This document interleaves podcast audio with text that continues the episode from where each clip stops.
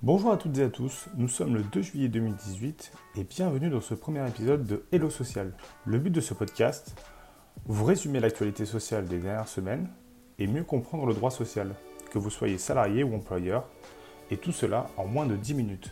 Ce podcast vous est présenté par Florian, créateur de l'OWeb, facilitateur juridique en ligne. Au sommaire dans ce numéro, de l'actualité sociale, un dossier sur le 14 juillet et la question du jour, peut-on venir en short à son poste?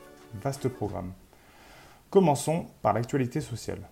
Dans cette rubrique, nous traitons des dernières décisions de justice ainsi que des cas de jurisprudence. Le premier thème abordé est un cas de requalification de CDD en CDI. Quand vous embauchez un salarié en CDD, vous devez avoir un objet précis, un remplacement, surcroît temporaire d'activité. Si cet objet est le remplacement d'un salarié, vous devez indiquer le nom du salarié remplacé et sa qualification professionnelle, serveur, maçon par exemple.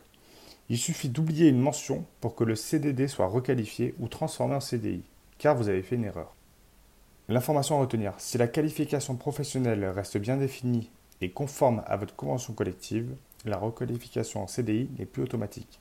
C'est donc une approche plus souple que retiennent les juges. Le second thème abordé est le cumul d'emplois. Quand un salarié cumule plusieurs postes dans plusieurs entreprises, il doit informer chacun de ses employeurs.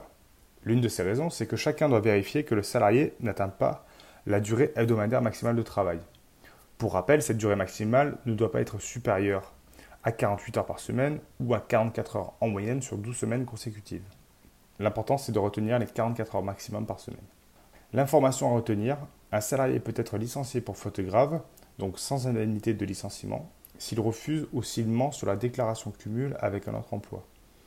Si l'employeur lui demande le contrat de travail ou les bulletins de salaire et que le salarié refuse, celui-ci peut être licencié. Le troisième et dernier thème abordé porte sur la rupture conventionnelle.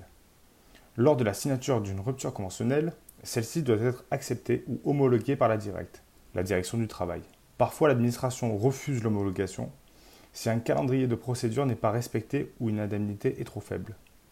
L'information à retenir, s'il y a une erreur dans votre première rupture conventionnelle, notamment une indemnité inférieure à celle qui est due, vous devez refaire la procédure de A à Z et non pas modifier simplement l'indemnité en question. Le salarié doit toujours bénéficier d'un délai de rétractation afin de respecter son consentement. Passons maintenant au dossier. Dans cette rubrique, nous développons un thème en rapport avec le droit social. Cette semaine, ce sera celui des jours fériés qui tombent un samedi ou un dimanche.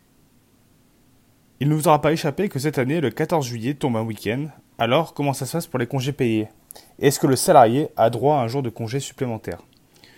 Premier point, il faut faire une différence entre jour ouvrable et jour ouvré. Les jours ouvrables sont les jours qui peuvent être légalement travaillés aux yeux de la réglementation en vigueur. Ce sont donc les jours de la semaine qui vont du lundi au samedi inclus. On exclut les dimanches et les jours fériés. Donc légalement, il y a 6 jours ouvrables par semaine. Les jours ouvrés sont les jours où une entreprise est réellement en activité. Les jours ouvrés vont en général du lundi au vendredi inclus, soit 5 jours ouvrés par semaine. Si la société est ouverte du mardi au samedi, comme les banques par exemple, on a toujours 5 jours ouvrés du mardi au samedi. Maintenant que c'est plus clair, voyons plus en détail. Le cas classique, les congés en jours ouvrables, ou 2,5 jours de congés par mois. Si le jour férié tombe un samedi, un jour de congé ne sera pas décompté. Exemple, si un salarié prend des congés du 9 juillet au 22 juillet, il aura pris 11 jours de congé, au lieu de 12 jours. Si vous comptez le 14 juillet, le salarié aura droit à un jour de congé à reporter par la suite. Un cas plus particulier, c'est les congés en jour ouvré, ou 2,08 jours de congé par mois. Ça peut être le cas notamment dans la convention collective Syntec. Si le jour férié tombe un jour non ouvré, la société ne décompte pas de congés payés. Sauf que les salariés en jour ouvré ne doivent pas être lésés par rapport aux salariés en jour ouvrable. La société doit donc accorder aux salariés un jour de congé supplémentaire. Attention, les conventions collectives ou un accord d'entreprise peuvent prévoir de rattraper un jour férié si celui-ci tombe un samedi ou un jour de repos par exemple. Dernière rubrique de ce podcast qui abordera des questions plus légères. Peut-on venir travailler en tongs et en short? En principe, un salarié peut s'habiller comme il le souhaite pour venir travailler sous certaines conditions et restrictions bien évidemment. Le port obligatoire d'une tenue spécifique peut être justifié par la nature de la tâche à accomplir. Je vois mal un sidérurgiste arriver en claquette chaussette à son poste, ne serait-ce que pour des conditions de sécurité élémentaires. Et de style, mais ça, le Code du travail n'en parle pas. Il faut conserver une proportionnalité au but recherché. Mettre un casque dans un bureau qui n'est pas en chantier, bof bof. Donc, nous avons deux cas qui peuvent aboutir à des restrictions. Premier cas, l'hygiène et la sécurité. C'est une obligation de sécurité pour l'employeur. Vous pouvez imposer une tenue de travail à vos salariés lorsqu'il existe des raisons d'hygiène et de sécurité. Par exemple, une blouse dans le milieu médical, ou casque chaussures de sécurité, ou tout autre pays sur les chantiers. Donc cet été, on renforce la sécurité et on est vigilant sur le port des EPI. Si le port d'une tenue de travail ou d'un uniforme est obligatoire, il est préférable de le prévoir dans le contrat de travail, dans le règlement intérieur, dans une note de service ou par voie d'affichage. Deuxième cas, l'image de l'entreprise.